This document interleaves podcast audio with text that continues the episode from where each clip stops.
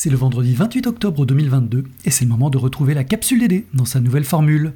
3, 2, 1 degré, c'est parti. Human activity is disrupting the climate. It came out looking like a donut. que même dans les pays les plus riches, euh, on n'est pas prêt au au climat d'aujourd'hui et sa variabilité. Vous pouvez bifurquer maintenant.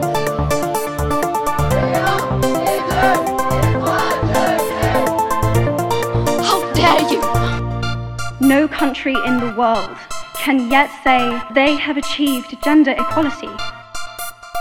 La capsule. Sans justice sociale, il n'y aura plus d'économie. Au menu cette semaine, l'idée qui transforme, former à la transition écologique dans l'enseignement supérieur et la recherche, défis et solutions. Le portrait de la capsule rencontre avec Jeanne Kellil, étudiante de 4e année iSafe sur le campus d'Unilassal Rouen. Carte blanche à Aurore Bordé, enseignante chercheuse dans le département génie énergétique du bâtiment sur le campus d'Unilassal Amiens.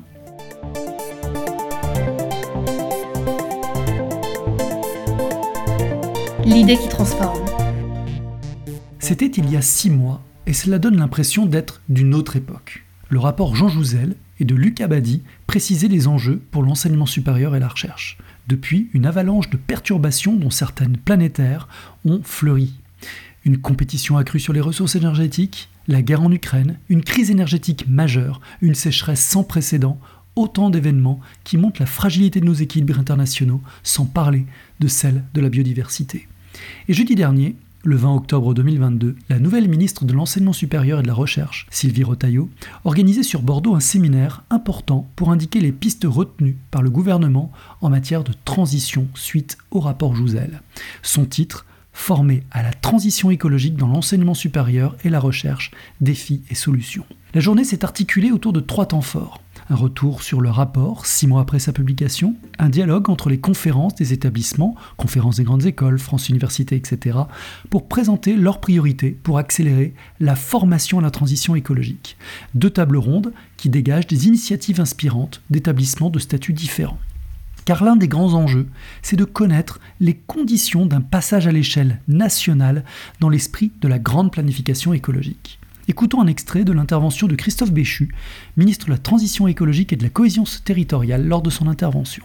Notre premier besoin, c'est bien d'abord de relier les générations, de valoriser la diversité des parcours et des expériences. Et c'est clairement la voie la plus prometteuse pour proposer des cursus qui donnent réellement les clés pour agir aux jeunes générations, pour leur ouvrir des perspectives qui soient à la fois réalistes, motivantes et utiles à la planète.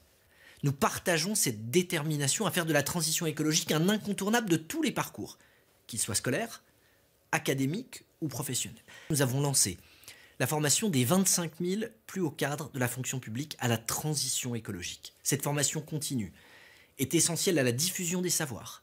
Elle repose d'abord sur une expertise pédagogique et sur des connaissances scientifiques construites de manière très étroite avec le monde universitaire. Ce sont euh, toutes les activités humaines qui sont menacées. Nous devons faire en sorte que cela se reflète dans les programmes, dans les textes réglementaires qui encadrent les diplômes. Comme le souligne le ministre, la crise écologique, par son ampleur inédite, convoque toutes les disciplines simultanément. Croiser sciences de la nature et sciences humaines est nécessaire pour repenser vraiment nos paradigmes. Une journée qui est consacrée aux défis, mais aussi à la construction de solutions. Une construction collective, car ces enjeux doivent pouvoir mobiliser une grande diversité d'acteurs.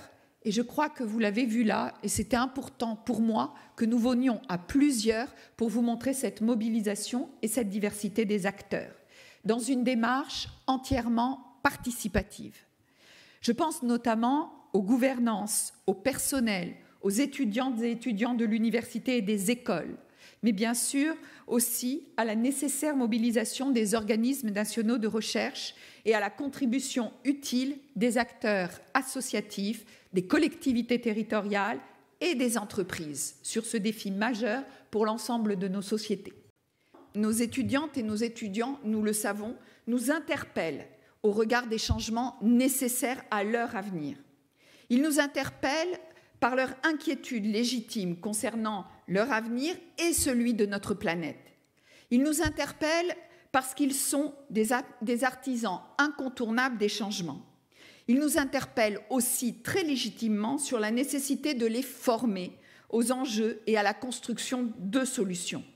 Parce que se former, c'est se donner les moyens de comprendre et donc de pouvoir agir dans le cadre d'un métier et plus concrètement en tant que citoyen. Sylvie Retailleau insiste sur la nécessaire généralisation de l'enseignement des enjeux de transition écologique et de développement durable dans tout l'enseignement supérieur. Une telle transformation reposera sur quatre points. L'adaptation des enseignements existants afin d'assurer un parcours de formation cohérent. Toutes les formations déjà existantes devront évoluer pour intégrer les enjeux de la transition écologique. Deuxièmement, une offre de nouveaux enseignements dans les cursus de tous les étudiants. Parallèlement à l'adaptation des enseignements déjà existants dans les différentes thématiques des cursus, des enseignements spécifiques à la transition écologique devront être apportés aux étudiants au plus tard en 2025. Un socle de compétences à acquérir va être défini et servira de boussole pour la création de ces nouveaux enseignements. Troisièmement, la création de nouveaux cursus. De nouvelles formations seront proposées aux étudiants pour former aux nouveaux métiers de la transition écologique en mobilisant les ressources de l'appel à manifestation d'intérêt, compétences et métiers d'avenir de France 2030. Et enfin, quatrième point, la prise en compte de la transition écologique dans les stratégies globales des établissements. L'intégration des enjeux environnementaux devra ainsi dépasser les contenus de formation et irriguer la stratégie globale des établissements. D'ailleurs, Christophe Béchu le soulignait, il faut se doter d'outils de mesure et pour lui, comme pour le ministère de l'Enseignement supérieur et de la Recherche, le label DDRS est un formidable outil. Je veux souligner qu'avec le ministère de l'Enseignement supérieur et de la Recherche, avec France Université, avec la Conférence des grandes écoles, avec le réseau étudiant pour une société écologique et solidaire, nous portons collectivement le label développement durable et responsabilité sociétale qui doit devenir une référence pour nos établissements. Il reste maintenant à définir les moyens qui seront associés à l'ensemble de ces stratégies. Ce que l'on peut noter, c'est que notre établissement, Unilassal, est déjà en cheminement grâce à sa stratégie Unifor Change pour répondre à ces enjeux majeurs. Le portrait de la capsule. Aujourd'hui, cap sur Rouen pour rencontrer Jana Khalil. Jana a 21 ans, elle est étudiante en quatrième année iSafe à Uniassal Rouen et elle est également autrice d'un livre publié en 2020. C'est donc une jeune femme au parcours de vie déjà bien rempli que je vous propose de découvrir. Jana, peux-tu te présenter et nous parler dans un premier temps de ton engagement au sein d'Uniasal Bonjour, bien sûr. Donc je m'appelle Jana, je suis sénégalaise d'origine libanaise. Donc je suis née au Sénégal, j'y ai vécu toute ma vie avant d'intégrer Unilassal Rouen en 2019 et de rejoindre les Baskets Solidaires en 2022. Donc une association de 17 étudiants du campus de Rouen qui avons organisé toute l'année des événements autour de la lutte contre le cancer du sein, l'événement principal étant Seine Rose. Donc une course euh, qui a eu lieu le 2 octobre 2022. Nous avons réussi à réunir 500 personnes euh, sur la presqu'île Relais euh, pour courir au profit de la Ligue contre le cancer dans le cadre de la recherche contre le cancer du sein. Donc c'est vrai que c'était un objectif plutôt ambitieux, mais relevé avec succès et nous en sommes très contents aujourd'hui. Bravo Jana et bravo aux membres de l'association. Euh, il me semble que ton engagement ne se limite pas à Uniassal et qu'il s'étend euh, au-delà de nos frontières. Est-ce que tu peux nous en dire plus? Bien sûr. Eh bien, ayant euh, toujours eu et jusqu'aujourd'hui un réel attachement au Sénégal, qui est bah, mon pays d'origine, et ayant toujours été sensible au bien-être animal, j'ai fondé en 2019 l'Association pour la protection animale de Dakar, donc au Sénégal. Dans un premier temps, nous avons collaboré avec le parc zoologique de Han, puis euh, là, nous nous focalisons euh, davantage sur le village des tortues. Donc c'est un centre voué à la préservation et à la reproduction des tortues qui organise également des lâchers dans les milieux naturels. Donc c'est vrai que c'est un plaisir de collaborer avec eux. Nous les avons rencontrés pendant une période de crise, pendant le Covid, mais le partenariat a continué et nous en sommes très heureux. Et c'est notamment dans ce contexte que je me suis lancée dans une formation dédiée au métier de soigneur animalier. Tu peux nous en dire un peu plus sur cette formation? Bien sûr, donc c'est une formation à distance avec l'organisme IFSA, donc euh, sur le métier de soigneur animalier, pour approfondir mes connaissances et pouvoir apporter davantage euh, aux, aux associations avec lesquelles je collabore. Merci infiniment Jana pour ce moment de partage. Amis auditeurs, si vous voulez en savoir plus sur les activités de ces deux associations, vous retrouverez toutes les informations sur le site de la capsule DD.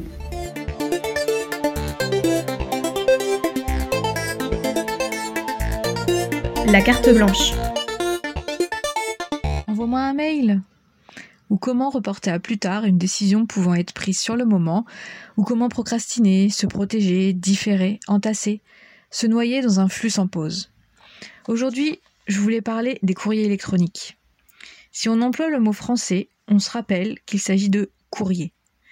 On peut alors imaginer la pile de papier que l'on ouvre, lit, jette, met de côté, selon les degrés d'intérêt, d'urgence et de priorité. Et puis on y répond. Grosse tâche chronophage déjà. Le plus électronique, un flux incessant qui dicte le travail et le temps si on ne met pas de barrière, soi-même ou son entreprise. Ainsi, j'avais pu découvrir qu'une entreprise du secteur informatique limitait les phases d'envoi-réception à un créneau le matin et un créneau le soir. Peut-être que cette façon de faire a permis de renouer avec le langage parlé, la communication verbale, le coup de fil qui résout un problème, l'entrevue qui débloque une situation. En attendant un genre de code du numérique, peut-être, on se transforme un peu en pianoteur sur clavier, on entasse les tâches, on archive, on passe parfois plus de temps à s'organiser et ranger qu'à faire la tâche en question. Et comme tout est écrit, on est censé ne rien oublier, mais tout cela s'oublie dans une boîte sans fond, qui peut créer parfois anxiété et déresponsabilisation. Le mail devient un frisbee qu'on lance pour évacuer le problème, mais c'est un boomerang qui revient avec un répondre à tous, souvent inutile. Facilité n'est pas toujours efficacité. Alors, avant d'envoyer un mail, s'il vous plaît, pensez à la pile de courrier papier, pensez au frisbee, réfléchissez, réfléchissez. C'était la Capsule DD, le podcast de la durabilité dans l'enseignement supérieur. Merci à Jana Khalil et Aurore Bordet pour leur participation. Et comme toujours à la manœuvre, l'équipe de la direction de la transformation écologique et sociétale du Salle, Nathalie, Iris, Cécile, Caroline, Thomas et Geoffroy. On se retrouve dans 15 jours. Et d'ici là, vous pouvez méditer cette pensée attribuée à Henri Moore. Le secret de la vie est d'avoir une mission, une chose à laquelle vous donnez tout. Et le plus important, c'est que ce soit une chose totalement hors de portée.